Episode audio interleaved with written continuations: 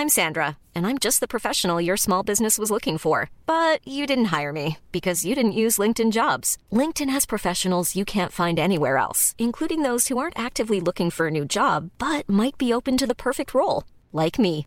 In a given month, over 70% of LinkedIn users don't visit other leading job sites. So if you're not looking on LinkedIn, you'll miss out on great candidates like Sandra. Start hiring professionals like a professional. Post your free job on linkedin.com/people today. ¿Qué tal? ¿Cómo le va? Buenas tardes. Estás a punto de escuchar Yo soy Javier Alatorre. las noticias con Javier Alatorre. La vamos a pasar muy bien. Comenzamos. Tú ya hiciste nueva vida y yo sigo todavía con lo mismo y no es lo mismo. Y me duele porque yo con una y con otra de viernes a viernes, haciendo más vacío que dejo. Hola, hola, hola, muy buenas tardes, qué gusto saludarlos, gracias por estar con nosotros en este esfuerzo de comunicación de Audiorama y el grupo El Heraldo. El Heraldo Radio, eh, Javier Alatorre pues viene volando al tianguis turístico que se lleva a cabo en Mérida, Yucatán. Quiero decirles que ha sido un éxito rotundo. Eh, se esperan por lo menos a 10 mil personas más allá de los empresarios eh, de distintas áreas pues para, para organizarse, para buscar negocios también, así que ha sido un éxito hasta este día y todos muy contentos porque pues es oportunidad y esperanza para todos. Miguel Aquino, me da mucho gusto saludarte, buenos días. ¿Cómo estás, Anita? Muy buenos días, buenas tardes ya también en algunas partes partes del país, por ejemplo aquí en la zona del sureste. Me da mucho gusto saludarlos a todos nuestros amigos en Estados en Estados Unidos. Un jueves sin duda, Anita, que es un es un jueves muy importante eh, para México. Esta reunión que el día de hoy se llevará a cabo en Washington con el presidente de los Estados Unidos y por supuesto con el primer ministro de Canadá. Sin duda va a ser un parteaguas para saber qué es lo que pues, nos espera en un futuro, en un momento pues en un momento la verdad nada fácil, nada sencillo en la política exterior y sobre todo por los diferentes encuentros que ha tenido el presidente Andrés Manuel López Obrador, en este caso con los dos con los dos presidentes. Pero bueno, creo que hoy será una reunión muy importante de la que estaremos pendiente y que pues prácticamente eh, la, la agenda política ha iniciado en Washington, ¿no? Así es, oye, y muy interesante el recorrido que hace el presidente López Obrador, donde le explica los murales a Justin Trudeau. Eh, me dio muchísimo gusto, sentí que había pues una empatía que siempre ha habido con con Canadá, pero no no habíamos tenido oportunidad de verlos realmente eh, así así de cerca eh, en momentos tan complicados como bien dices. Y pues en esta reunión bilateral se da por primera vez un encuentro entre los mandatarios de México y Canadá y de acuerdo a la agenda de la Cancillería, los planteamientos mexicanos en esta reunión consisten en la reconciliación con los pueblos indígenas, la iniciativa de México sobre un plan de fraternidad mundial, que ya hemos estado platicando de esto, y también eh, el empoderamiento de la mujer va a estar presente, incluso más adelante se habla de este encuentro que tendrá el presidente eh, Andrés Manuel López Obrador con Kamala Harris, la vicepresidenta Miguel, y eh, pues será información que está en desarrollo y sin lugar a dudas pues estaremos ya reportando todo lo que está sucediendo en Washington en este momento. Podemos escuchar eh, lo que dijo Andrés Manuel López Obrador al eh, primer ministro de Canadá, Justin Trudeau. Somos pueblos y naciones hermanas. It's a wonderful pleasure to be here to Es un gran placer estar aquí hoy con el presidente de México. Tenemos mucho de qué hablar y será un placer sentarme y poder hablar de todos los temas que tenemos en común. Estamos muy contentos de encontrarnos con el primer ministro Trudeau y como ya lo mencioné, somos pueblos, naciones, hermanas, que estamos eh, muy cerca. Pertenecemos a América del Norte y tenemos muchas cosas en común. Y lo más importante, una muy buena relación de cooperación y de amistad. Es un placer para mí tener la oportunidad en el día de hoy de hablar de todos los temas que tenemos en común, como son eh, los pueblos indígenas, el liderazgo de las mujeres y ah, el hecho de que somos grandes aliados. Es un placer para mí tener la oportunidad de sentarme en el día de hoy para charlar con el presidente de México y tratar todos los temas que tenemos en común. Eh, será un placer hablar con él a lo largo de esta, esta sesión. Pues ya, ya lo escuchamos y ya decíamos que pues empezamos con el pie derecho, desde luego, y esta agenda también, por supuesto, se centrará el Tratado de Libre Comercio, no el TEMEC, y con lo relacionado al COVID-19, a la integración económica. Y los mexicanos también se encuentran, Miguel, afuera de la Casa Blanca previo a la cumbre trilateral y piden al presidente de Estados Unidos, Joe Biden, y al Congreso estadounidense una reforma migratoria. El presidente de Estados Unidos, Joe Biden, pues buscará la cumbre, en esta cumbre, el compromiso de reducir hasta en 75% las emisiones de metano para 2030, de acuerdo con altos funcionarios estadounidenses. Así que habrá que ver cómo se sientan a la mesa para hablar de temas relacionados eh, con el medio ambiente, que pues ha sido una de las polémicas y debates en nuestro país, Miguel. Sí, sin duda, esa es una parte muy importante, las cuestiones del medio ambiente, y en donde sabemos que pues México ha sido señalado por pues varias voces, por varias autoridades, incluso en el Congreso, especialistas en la Unión Americana, con este asunto pues de la construcción de, de la refinería de Dos Bocas, una refinería que finalmente pues se, se prevé para que se estemos generando más gasolina, eh, y pues lo que dicen los especialistas es que eso es lo que se debe determinar, que se debe de recurrir ya a la pues a todo lo que tiene que ver con ese tipo de combustibles pues más limpios, ¿no? Creo que esa es una parte importante, pero creo que la parte medular, sin duda, el Tratado de Libre, de, de Libre Comercio o este nuevo Tratado de Comercio entre México y Estados Unidos, en medio de toda la polémica que tiene que ver la reforma energética, que como bien sabemos, unas de las empresas que van a resultar más afectadas si se echa para atrás la reforma energética de Enrique Peña Nieto y se aprueba esta nueva propuesta por Andrés Manuel López Obrador, pues serán precisamente las empresas norteamericanas, porque muchas de estas empresas han invertido precisamente en nuestro país a partir de la aprobación de esa reforma. Y otro tema que sin duda debe de tener la atención no de miles, sino de millones de mexicanos en México y Estados Unidos, pues es también el asunto de la reforma migratoria.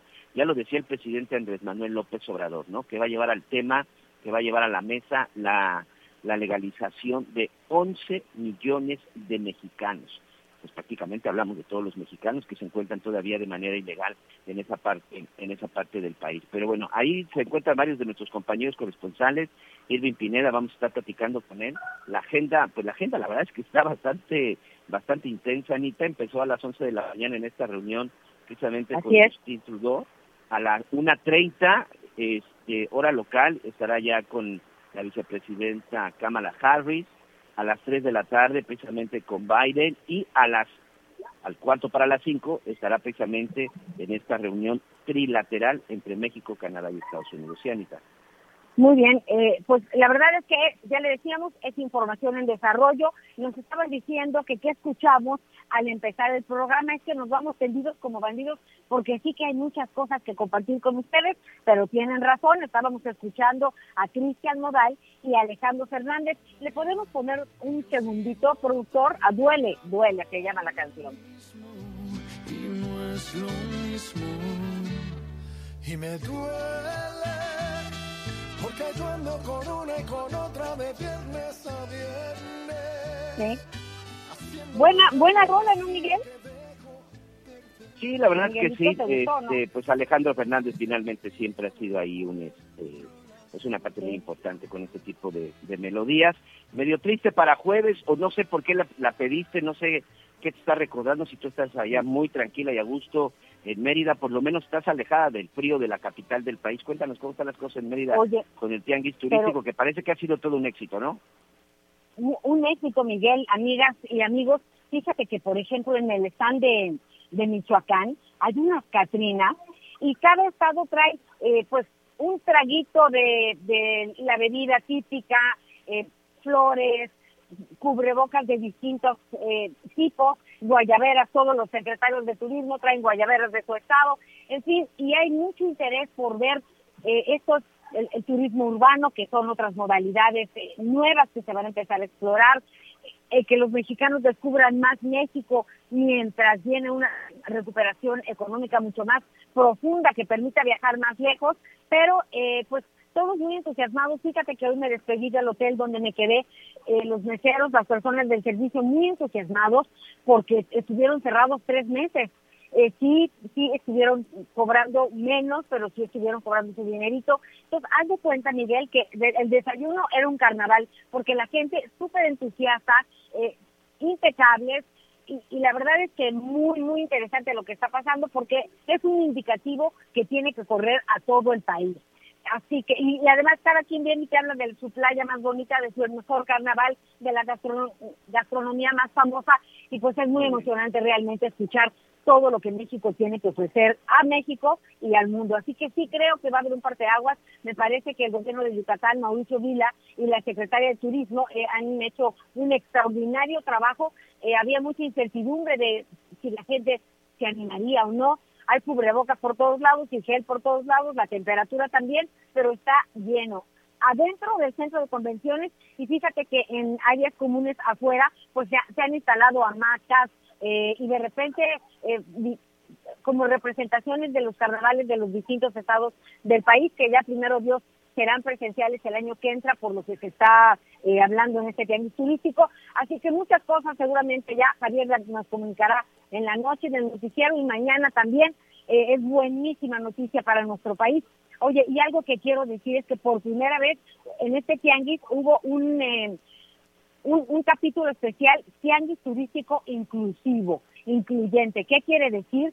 Que está habiendo agencias especializadas para las personas que tienen alguna discapacidad y sus familiares que puedan asistir a lugares con una ruta marcada a donde la persona invidente, a donde la persona con silla de o distintas discapacidades puedan pasear y eh, en compañía de su familia. Cuando alguien eh, tenemos alguna persona con discapacidad en casa, Miguel, generalmente pues gira todo en torno a, a esta persona. A veces hay que dejarlas pues excluidas para poder seguir adelante en los demás integrantes de la familia.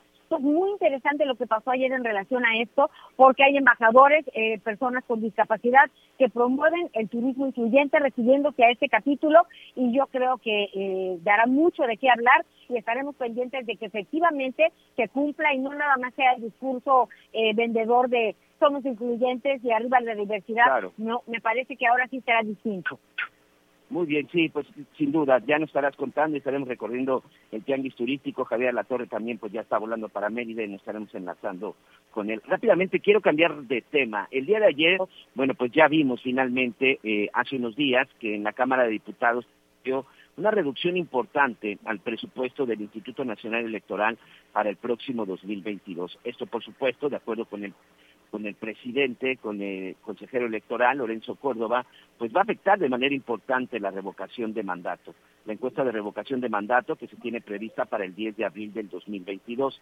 El INE asegura que esta, con el recorte de este presupuesto, pues que se va a complicar y que en determinado momento, pues se va a tener que ir hasta la Corte, porque con el presupuesto que tienen, pues a lo mejor solamente va a alcanzar para colocar ahí, pues algunas mesas, como una especie de lo que se hizo en la primera consulta con lo del aeropuerto, solamente en algunos lugares, pero por supuesto que no se podrá desarrollar como se tenía esperado. El propio Lorenzo Córdoba dijo que para la revocación del mandato se tiene que planear y organizar como si se tratara de una elección federal.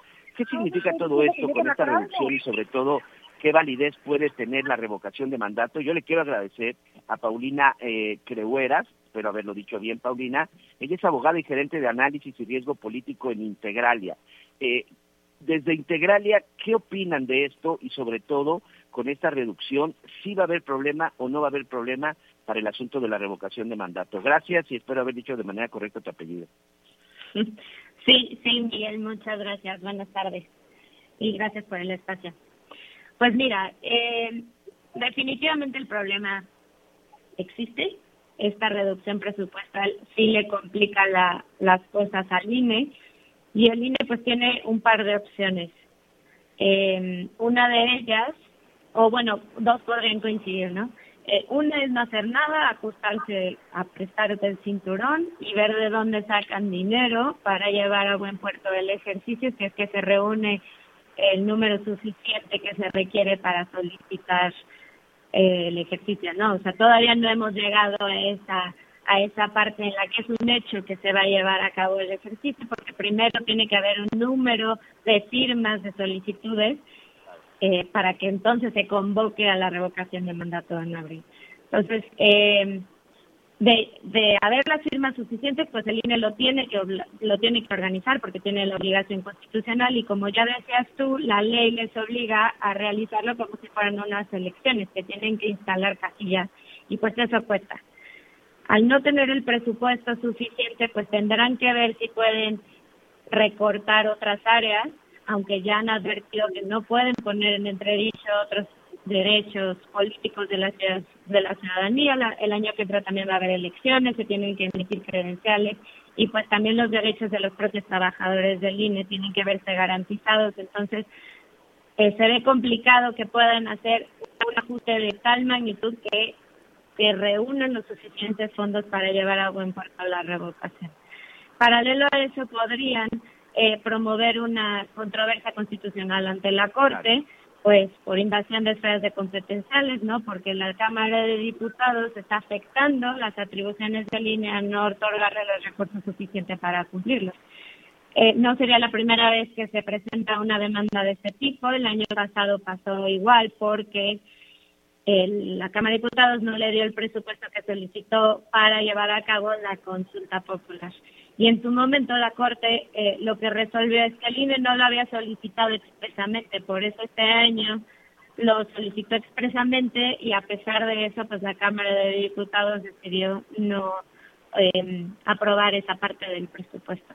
Entonces, se vienen unos meses complicados, la Corte no suele resolver estos asuntos tan rápido, entonces quizás el INE no pueda esperarse a que la Corte resuelva porque tiene la obligación constitucional, pero en caso de que la Corte resuelva a su favor, pues quizás hagan un gasto que después se les vea retribuido y tendrán que sacar de una bolsa para meter a otra, aunque también eh, hay que decirlo que hay, hay dinero que no pueden tocar porque está en fideicomisos, esos fideicomisos tienen destinos específicos, entonces eh, pues en resumen, el problema está y no se ve fácil.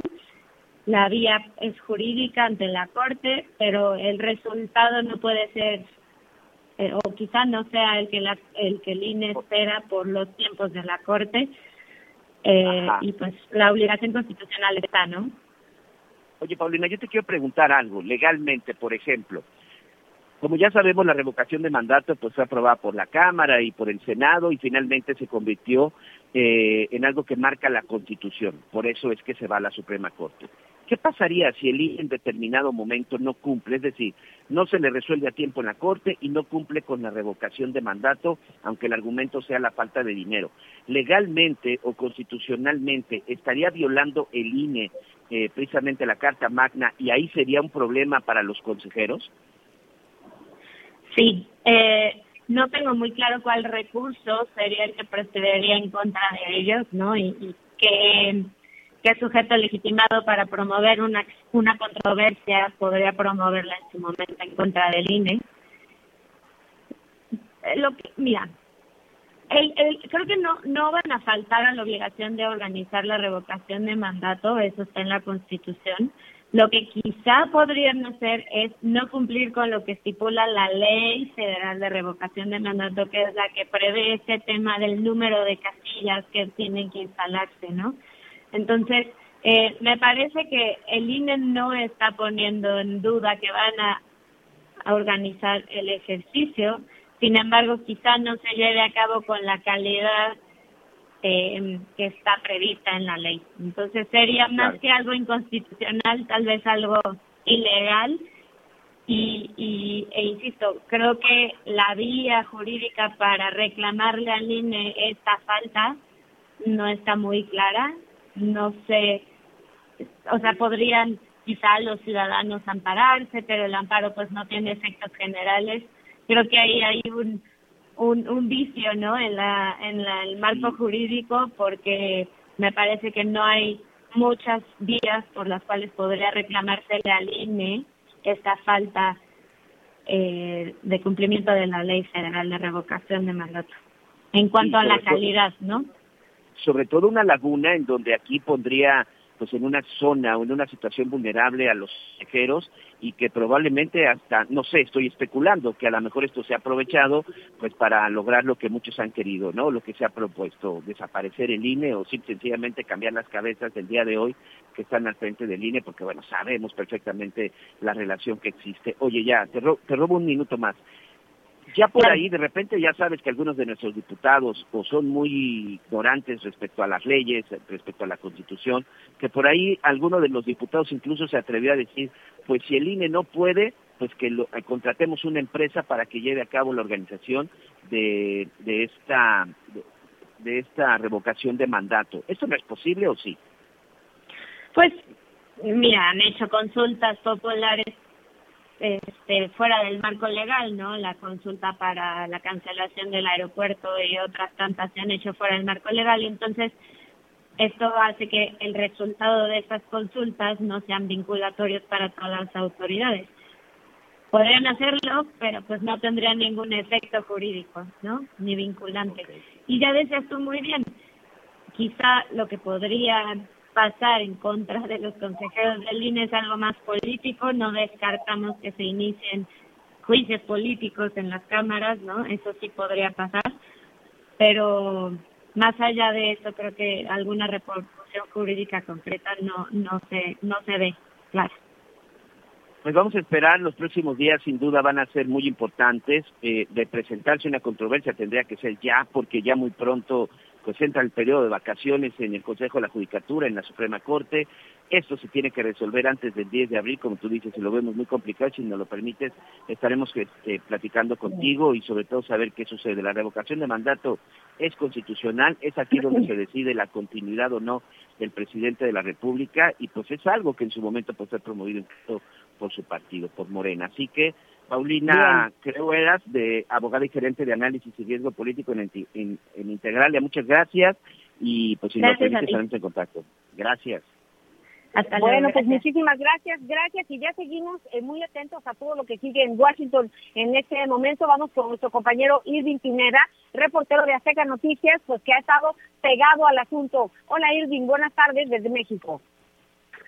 Hola, Anita, estoy justo al interior de la Casa Blanca y se espera que llegue unos minutos más. El presidente López Obrador eh, llegue, estará acompañado del presidente canadiense Justin Trudeau para que encabecen las reuniones bilaterales. Eh, lo va a hacer eh, primero Justin Trudeau con el presidente de Estados Unidos, Joe Biden, luego lo estaría y luego lo estará haciendo haciendo con el presidente López Obrador. En lo que eso ocurre, el presidente López Obrador se estará reuniendo con Kamala Harris, que es la vicepresidenta de la Unión Americana. Ha insistido eh, justo en estos momentos, cuando llegamos a la Casa Blanca, la versión de que los temas energéticos sí se van a tratar en la parte en la cumbre, donde estará Biden, donde estará y donde estará López Obrador. Lo cierto es que antes de esto hubo una reunión con Joe Biden, una, perdón, una reunión con Justin Trudeau, el premier canadiense. El premier canadiense hubo una reunión que ahí hablaron del desarrollo de los pueblos indígenas, de las mujeres, del derecho que tienen las mujeres al desarrollo y se espera que ya se estén sellando unos acuerdos, de hecho, acuerdos que están siendo replicados en la periodista del canciller eh, Marcelo Ebrard, que se está rápidamente que López Obrador y Trudeau acordaron de la relación bilateral, resaltaron que la prosperidad debe ser un resultado que garantice la igualdad y el desarrollo para ambos pueblos y es lo que está pasando justo en estos momentos en la. Perfecto. Oye, pues estaremos muy muy pendientes de tu información en los distintos espacios informativos. Te escuchamos un poco lejos, así que lo intentamos más tarde, pero muchísimas gracias, querido. Hey, it's Ryan Reynolds, and I'm here with Keith, co star of my upcoming film, If, only in theaters, May 17th. Do you want to tell people the big news? All right, I'll do it. Sign up now and you'll get unlimited for $15 a month in six months of Paramount Plus Essential Plan on us. Mintmobile.com slash switch. Upfront payment of $45 equivalent to $15 per month. Unlimited over 40 gigabytes per month. Face lower speeds. Videos at 480p. Active Mint customers by 531.24 get six months of Paramount Plus Essential Plan. Auto renews after six months. Offer ends May 31st, 2024. Separate Paramount Plus registration required. Terms and conditions apply if rated PG. Soy Irving Pineda, éxito y estamos pendientes. Gracias. Un abrazo. Así es, sí, complicada complicada la comunicación ahí con, con Irving Pineda, pero como siempre, pues ahí en el lugar de los hechos, está ahí dentro de la Casa Blanca y ya nos estará dando todos los detalles más adelante, y si no, como siempre, ahí eh, con Javier con Javier de la Torre. Vamos rápidamente hasta el estado de Jalisco. Este, ahora sí tenemos mucha información y bueno, vamos a tratar de, de desahogar todo y sobre todo por a nuestros amigos en la Pena del Occidente les mandamos un abrazo. Después de la detención de Rosalinda González Valencia, la esposa de Nemesio Ceguera Cervantes del Cártel Jalisco Nueva Generación. Bueno, pues como sabemos, se dio el levantón o el secuestro de dos integrantes de la de la Secretaría de Marina. Ayer hubo varios operativos. Estuvimos platicando aquí con esa corresponsal del Heraldo en el Estado, Mayeli Mariscal, y bueno, queremos saber finalmente qué terminó porque se especulaba mucho, Mayeli, sobre la detención, que estaban buscando a la hija, que estaban buscando al yerno, que habían detenido a los hermanos. Finalmente, ¿en qué concluyó y cómo van las cosas y sobre todo qué es lo que ha sucedido con estos dos elementos de la Marina que desaparecieron? Gracias, bienvenido y buenas tardes, Mayeli.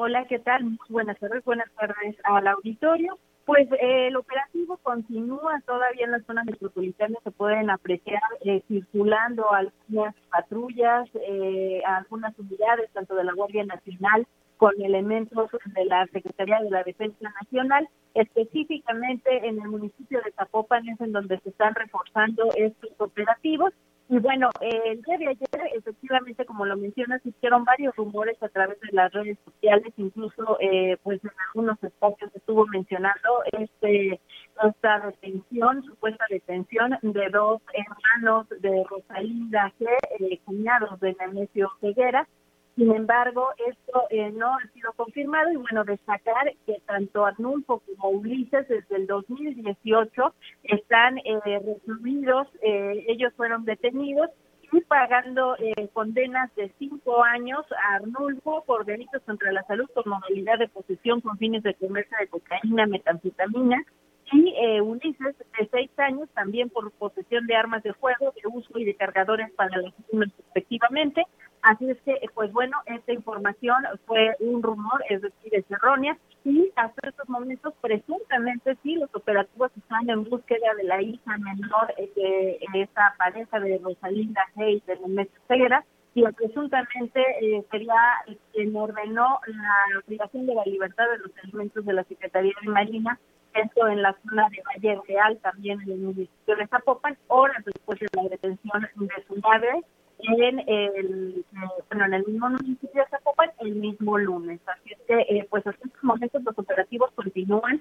Decía ya en entrevista el gobernador del estado, Enrique Alfaro Ramírez, eh, que bueno, la Marina resultó con al menos 400 elementos que están circulando en la zona metropolitana de Guadalajara, tan solo de la Marina, eh, no sabemos de las demás corporaciones federales, pues elementos también están eh, en este operativo. Y hizo llamado también a, toda la ciudadanía no caer en rumores, sobre todo mantenerse informado a través de las fuentes oficiales, porque el día de ayer eh, surgieron varios rumores, uno de ellos también fue que la policía del municipio de Tlaquepaque había sido intervenida, cosa que repito es un rumor y eh, pues hasta estos momentos solamente eh, mantenerse alertas pero eh, haciendo la vida cotidiana.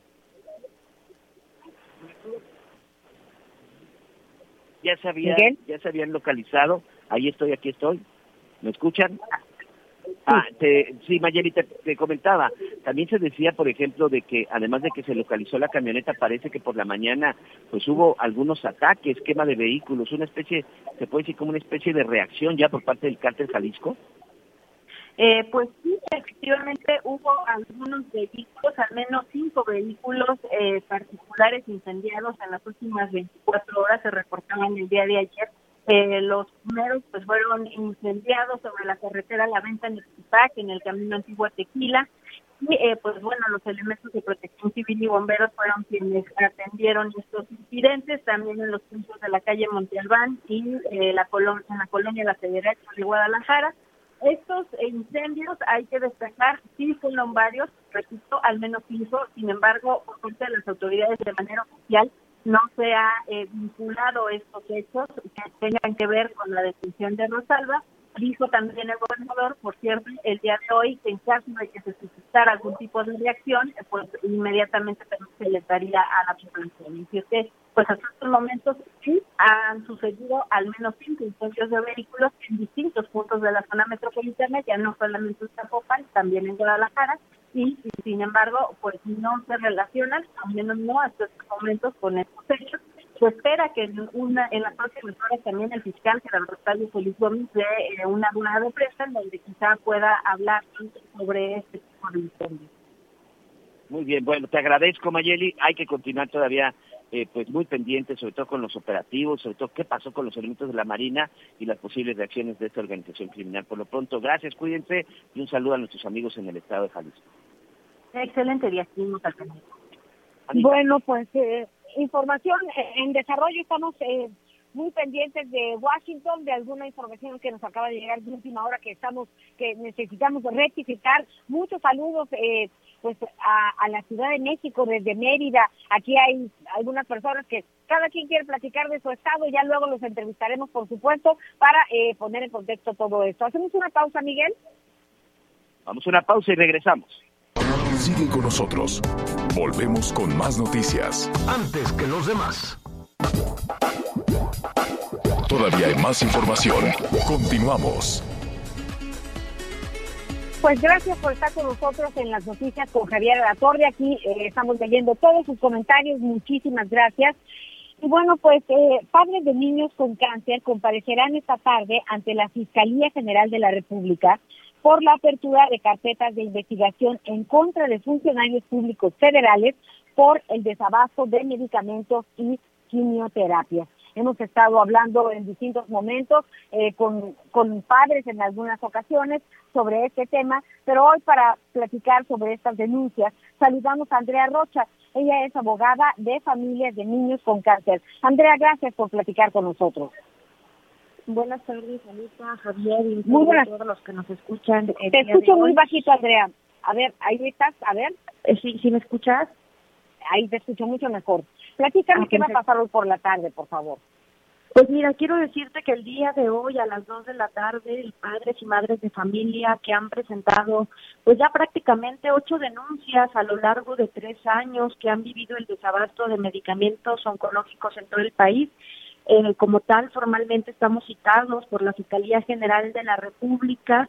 Esto en relación a que puedan comparecer y puedan pues narrar personalmente su testimonio cada familia quiero decirte que tiene una historia que contar y al final esto se va a agregar a las denuncias que hemos presentado en tiempo y forma.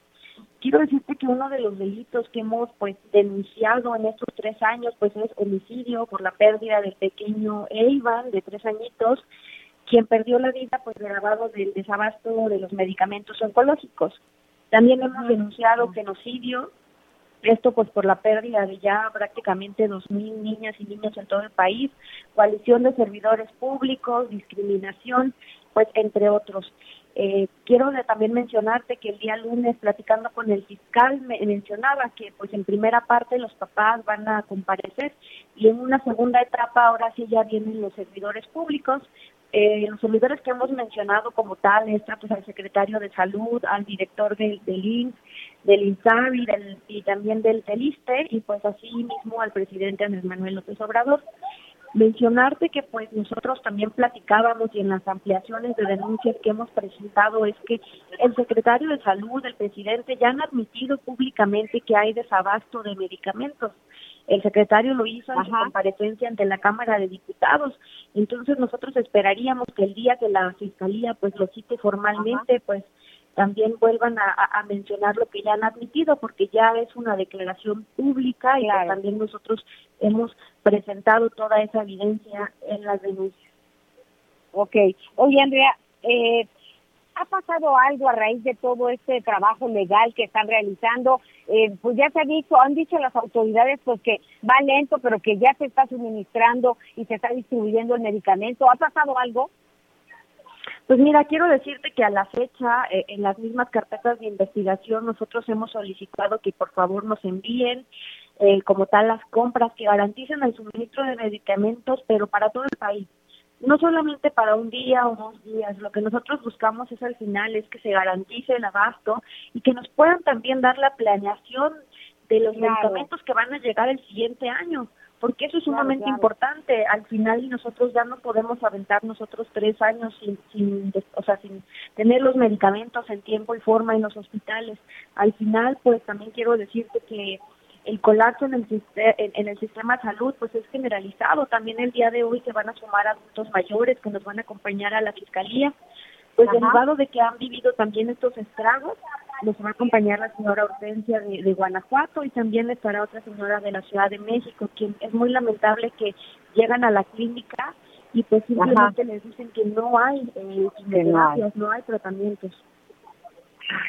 Pues la verdad es que esta es una tragedia que se ha prolongado de, de pues más de tres años, un poquito más de tres años, estaremos pendientes y si te parece, pues platicamos mañana para ver qué pasa hoy eh, con esta intervención que tendrán ustedes y pues poder darle seguimiento al asunto, Andrea. Así es, muchas gracias Anita y claro que sí, con mucho gusto mañana te compartiremos lo que vivamos el día de hoy en las comparecencias. Perfecto. Muchas gracias y buenas tardes. Gracias, buenas tardes. Muy bien, bueno, pues vamos a estar vamos a estar muy pendientes de la comparecencia y y también, bueno, oye, antes de antes de continuar, déjame comentarte que el día de ayer la COFEPRIS, a través de la Secretaría de Salud, emitió un comunicado en donde pues, debemos estar muy contentos, pero también muy atentos. México, primer país hispanohablante, miembro del máximo foro regulatorio de productos farmacéuticos. ¿Qué significa? Que bueno, con esto se permitirá la homologación de la regulación, vigilancia y desarrollo de guías para producción farmacéuticos. Con esta aprobación COFEPRIS es considerada como autoridad reguladora de alto nivel de exigencia de acuerdo a los lineamientos de la Organización Mundial para la Salud. Esto va a facilitar el acceso más temprano y equitativo a terapias innovadoras. Creo que es una gran noticia.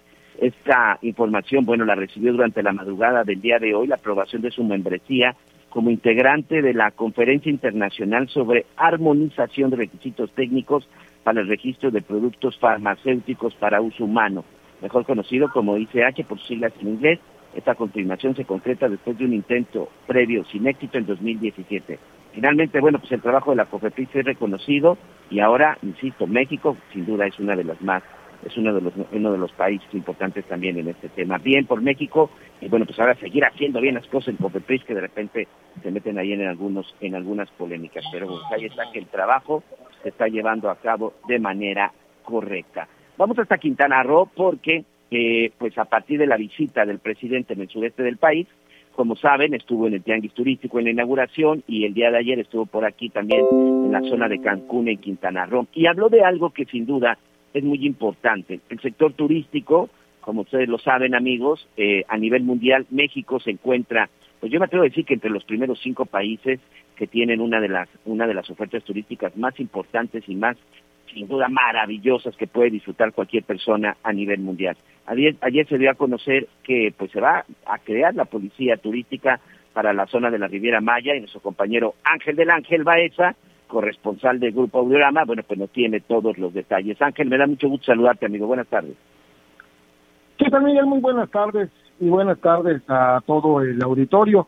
Sí, efectivamente, luego de que se dio a conocer eh, a través de los diferentes medios de comunicación diversos eh, eh, actos de violencia que se registraron en la zona norte de Quintana Roo, bueno, pues se tomaron eh, cartas en el asunto y ayer el presidente de la República en la visita que hizo aquí a Quintana Roo a través del secretario de la Defensa Nacional, Luis Crescencio Sandoval, anunció la creación de este batallón de seguridad turística que se va a desplegar en los municipios del norte de la entidad. Estamos hablando de Benito Juárez, Cancún, Solidaridad y Tulum, con el fin de inhibir y combatir la delincuencia que ha afectado precisamente en las últimas fechas la imagen de nuestro estado y que incluso, bueno, pues también ha afectado, ya ha eh, cobrado víctimas, eh, en este caso turistas que eh, estaban de, visita, precisamente estamos hablando del caso de Cancún, en donde se registró un deceso hace algunas semanas. En esta conferencia de prensa de ayer del presidente, bueno, pues se informó que este batallón de seguridad turística estará conformado por 1.445 elementos de las fuerzas federales y que habrá de operar a partir del primero de diciembre, es decir, estamos hablando de aproximadamente unos 12 días más, 12 días más cuando lleguen a, a Quintana Roo, precisamente estos cerca de 1.445 elementos para, eh, por supuesto, eh, combatir e inhibir el delito que ha afectado la imagen en las últimas fechas de la entidad.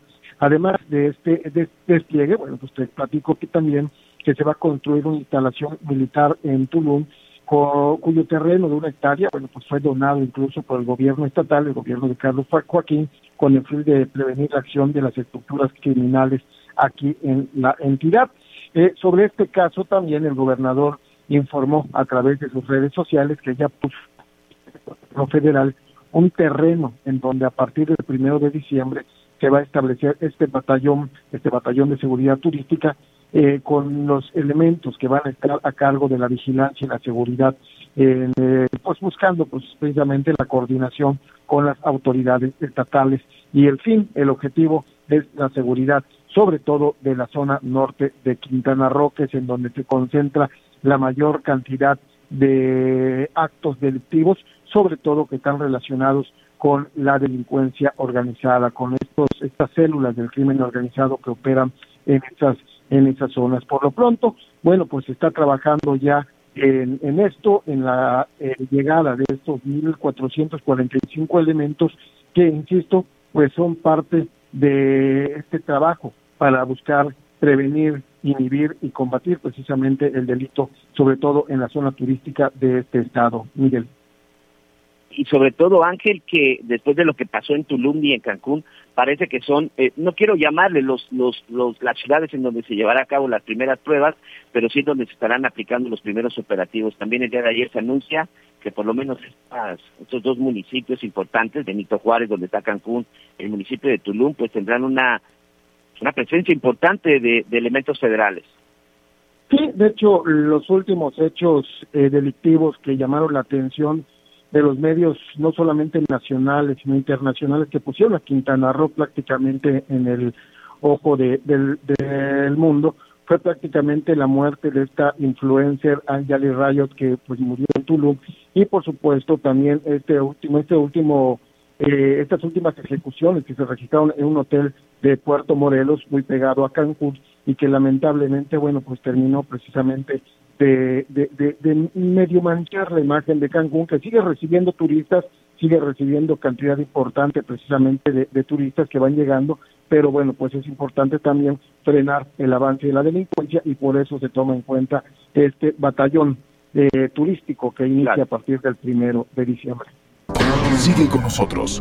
Volvemos con más noticias. Antes que los demás. 150 enfermedades donde desde la primera semana comienzan a ver resultados y en las enfermedades respiratorias definitivamente somos la mejor opción para tratar alergias, influenza, asma, bronquitis, neumonía, pulmonía y si empezamos nuestro tratamiento desde ahora vamos a estar protegidos hasta el mes de diciembre porque además tiene una duración de hasta cuatro meses este tratamiento. Ahora yo les tengo una buena y una mala noticia.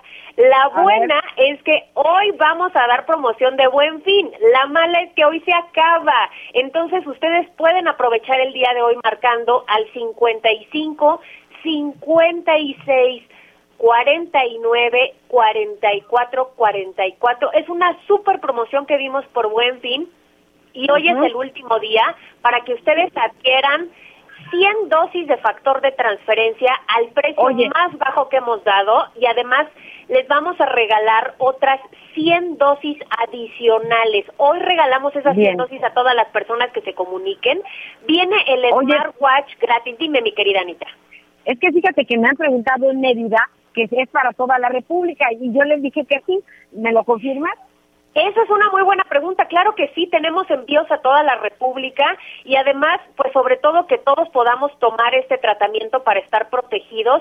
Y les conviene muchísimo marcar ahorita porque esta promoción se acaba. Bien. Viene el smartwatch gratis para que hasta revisen sus redes sociales y sus mensajes. Vienen los audífonos AirPods gratis también. Un kit sanitizante, dos caretas, dos cubrebocas, dos geles antibacteriales. Hoy último día para que se lleven esta máquina de coser portátil que repara cualquier prenda y para que además por buen fin se lleven otro paquete igual completamente gratis. Entonces son 200 dosis y está increíble porque solo van a pagar 20 dosis de factor de transferencia y van a recibir más de 8 mil pesos en regalos.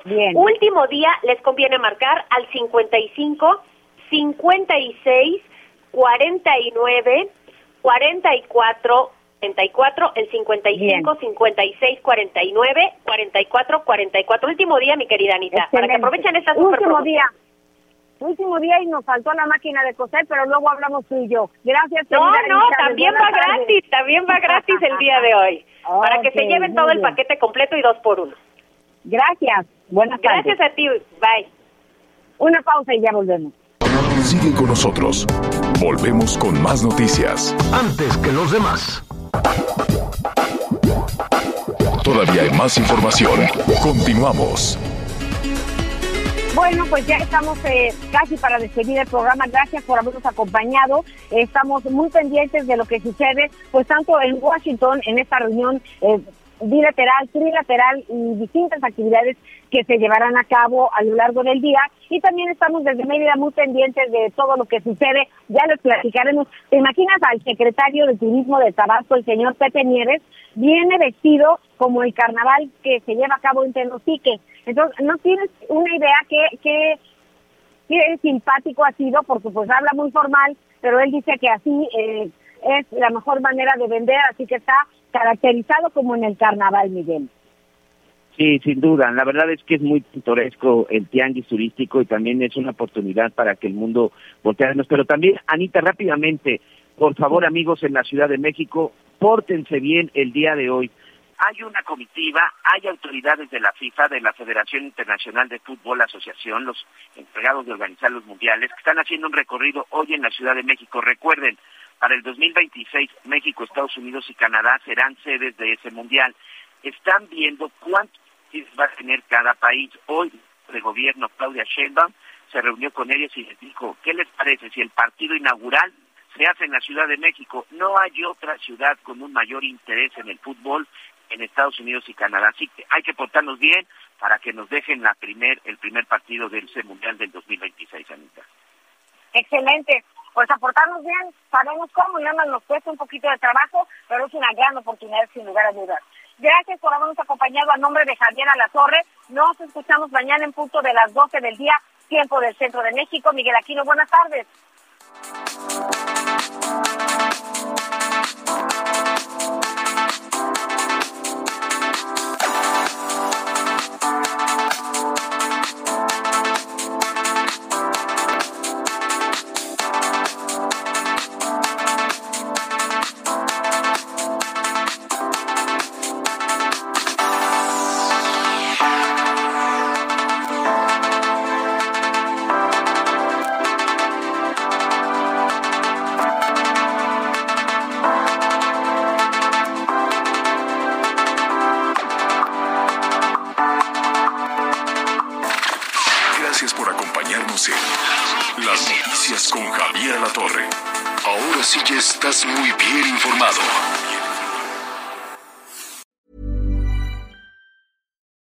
Secret to summer ready skin is here. Osea's number one best selling Andaria algae body oil, clinically proven to instantly improve skin elasticity and transform dry skin to silky, soft, and unbelievably glowing. Its signature scent of freshly squeezed grapefruit, cypress, and mango mandarin transports you to sun kissed summer days. Get healthy, glowing skin for summer with clean vegan skincare from Osea. Get 10% off your first order site wide with code GLOW at OseaMalibu.com.